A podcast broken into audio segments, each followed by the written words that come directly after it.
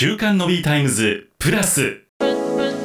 毎週木曜午後7時から全国のコミュニティ FM でお届けをしている週刊のビータイムズ。その番組を飛び出して本編ではお届けできなかったあんな話題やこんな話題をデイリーでアップデートします。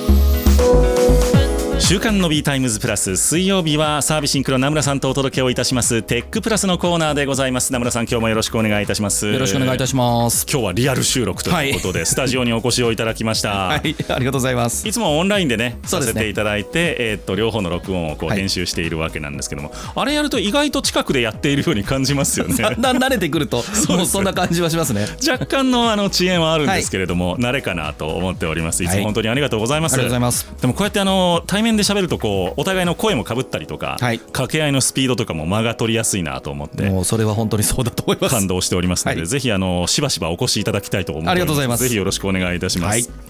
さて、えー、名村さんもよく使っていらっしゃいます、はい、SNS、はい、ツイッターでございますね、はい、これが最近いろんな話題を振りまいております、はい、まあ、それこそあの、えー、っと報酬の未払い問題とか、はい、えー、家賃料の未払い問題とか、あと最近では本当か嘘か分かりませんが、あのー、ねえー、上限閲覧上限を設けますみたいな話があったりとか、有料化をしていったりとか、本当に今年に入って大変ないろんな動きがあったわけですけれども、まあ、今のところそれでもユーザーが大量に離れていくという状況にはなってなさそうなんですが、はい、ちょっと離れつつある、ね、そうなんですよ。そこに出てきたのがあのメタが、はい。まあ、もどきですね。ツイッター もどき、はい、僕はあの画面見てるとどっちがどっちかいつも分かんなくなるい。やもうスレッズさんは本当にそっくりに作ってきたなという感じがしてますけどもね。これはパクリではって思うぐらいまんまのインターフェースで作ってきたなと思うんですけども、はい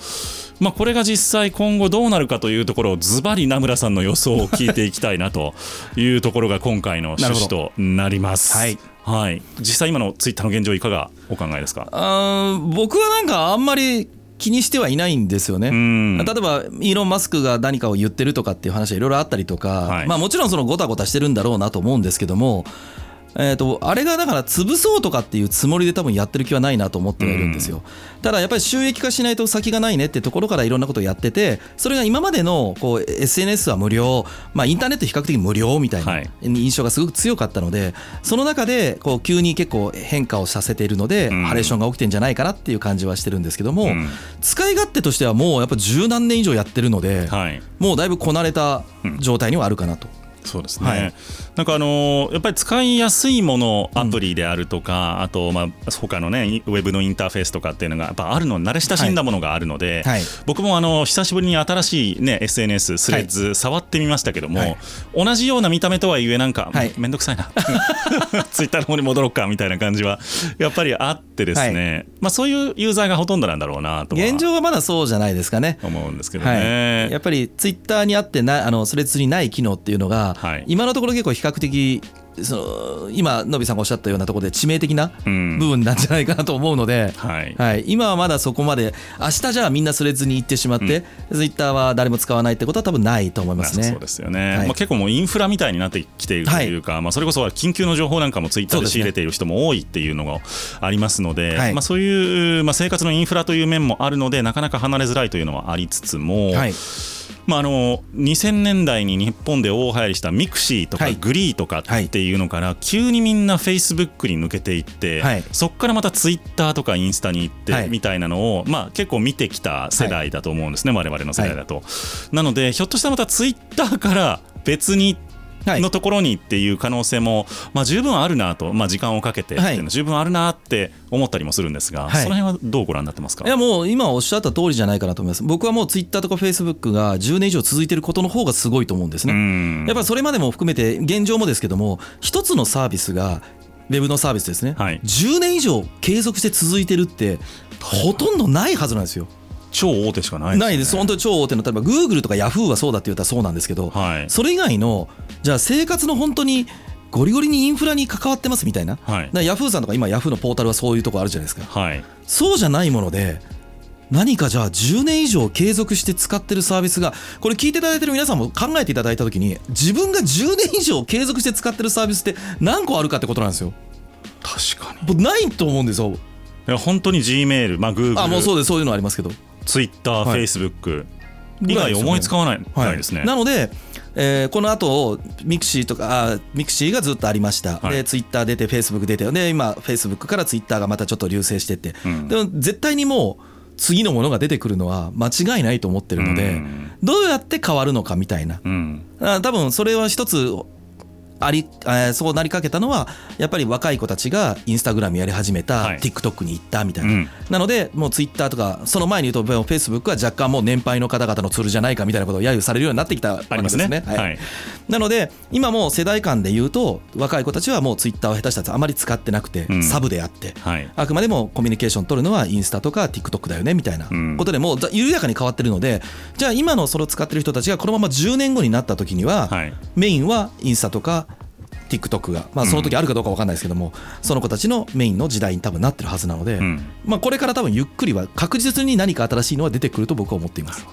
じゃあ今スレッズを使っている人たちは、えーとまあ、インスタのユーザーアカウント、はい、まあ、そのまま横流しできるので、やっぱり若い世代がまだ今は多いのかなっていう感じですかねイメージとしては。今はあのいろいろ見ていると比較的やっぱりインスタの補助というか、うん、その延長線上でコミュニケーションが取りやすくなったツールということなので、うん、えー、ツイッターの代替だよねっていう感じでは見た目的に本当にそうなんですけども、はい、実際にそのツイッターで取れるコミュニケーションで言った時にはやっぱり自分がフォローしてる人たちがタイムラインにこう出てこないとか、はい、自分がフォローしてない人たちまでタイムラインに出てきてしまってどちらかというとインフルエンサーじゃないの？みたいな人たちがバンバン出てくるので、はい、それがあんまり得意じゃない人にとってはなんか押し付けられてるみたいな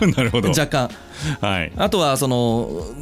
代替手段のが個人としての代替手段なのか、こう商売的な意味ですよね、はい、だからツイッターをこう拡散メディアとして使ってらっしゃるところにしたときに、今、えーと、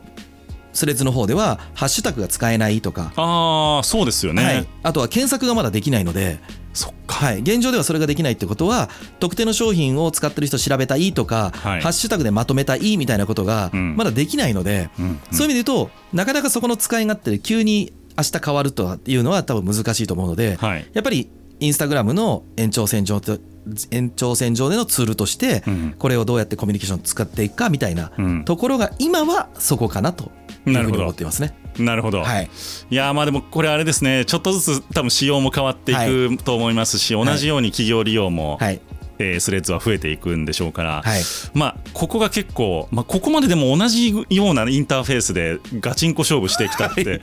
多分今までなかったんじゃないかなと思うんですけど。いやちょっとびっくりしたんですよね。あの、フェイスブックはどちらかというとそのさっき出たミクシーのように、はい、ウェブがメインでうん、で掲示板の顔ちょっとよく綺麗な形になっていて、長文があります動画を載せますガンガン載せます、うん、で一方でツイッターの昔っていうのは本当にもう文字しかただ登録ができないっていう中でこうリッチなメディアではない、うん、でも比較的ライトに使っていってっていう感じの二極化されてたので、フェイスブックがこっちに来ないと思ってたので確かに短文はい、投稿系に行くとは思う、まあ、それってこうインスタを買収してみたいな話で一緒になってとかってことなので、はい、昔の純粋なフェイスブックのままだったらやっぱ多分違ってたような気がするんですけども、もうもろにカニバルかなと思ったんですけどね、まあ、おそらくやっぱ最近のツイッターなのか、フェイスブックを自分たちのユーザーのこう増えてるか減ってるかって僕はどっちかとあえて言いませんけども、はい、まあそこの危機感を感じてた時に、時代のニーズであるとか気分とかがリッチにこう長い文章を読ませるよりもこう短いコミュニケーションをやっていくってことの方がこれからの時代に合ってるってやっぱり思ったんじゃないかっていうのも一つあるんですよね。うそうですね、はい、でも今やツイッターも長文は投稿できる、はい、あの有料アカウントだと投稿できるようになってたりとかするので、ね、まあ、どんどん垣根はなくなってきてるなっていうイメージはあったんですけれども、はい、まあ、やっぱりみんな長い文章を書きたい同じ方向に行くんだなっていうのは ちょっと思いましたけどもね。そうですね。ただあのツイッター僕もいわゆるツイッターブルーで課金をしていて、長文書くことできるんですけども今のインターフェースって最初のこう百何十文字が見えて続きを見るってやると、はい、その場でピョインって伸びるわけではなくて、あその詳細の別のこう全文が読める画面に遷移してしまうんですね。はい、なので実は僕こう長文せっかく書けるんですけど、はい、まあ、最初投稿しても隠れてるし開いて見てくれるのかなって思うと結局140文字で、えー、いわゆるリップですよね。自分のところで、はい、投稿するってことにしてるの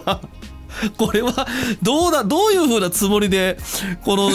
ンターフェースにしてんのかなと思いながらこう、まあ、ちょっと仕事にかかるかもしれないんですけど。そうですね、はい、感じてるところですね。何らかでも思惑があってそうしてるんでしょうね。してると思うんですけど不便じゃないのかなと。そうなんですよね。だから最近のそのツイッターの動きの不気味さは思惑があってやってんのか。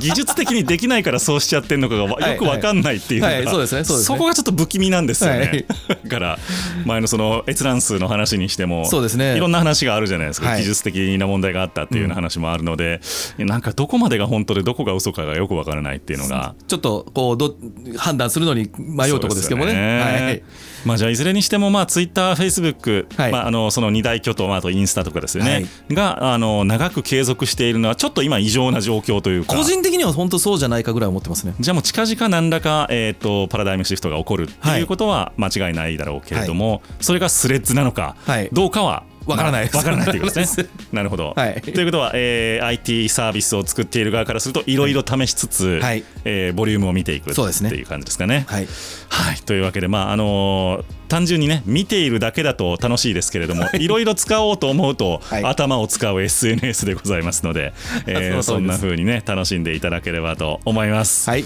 えー、今日はですね、えー、SNS 次世代はどうなるのかというところを含めて、えー、名村さんにお話を伺いました。今週もありがとうございました。ありがとうございました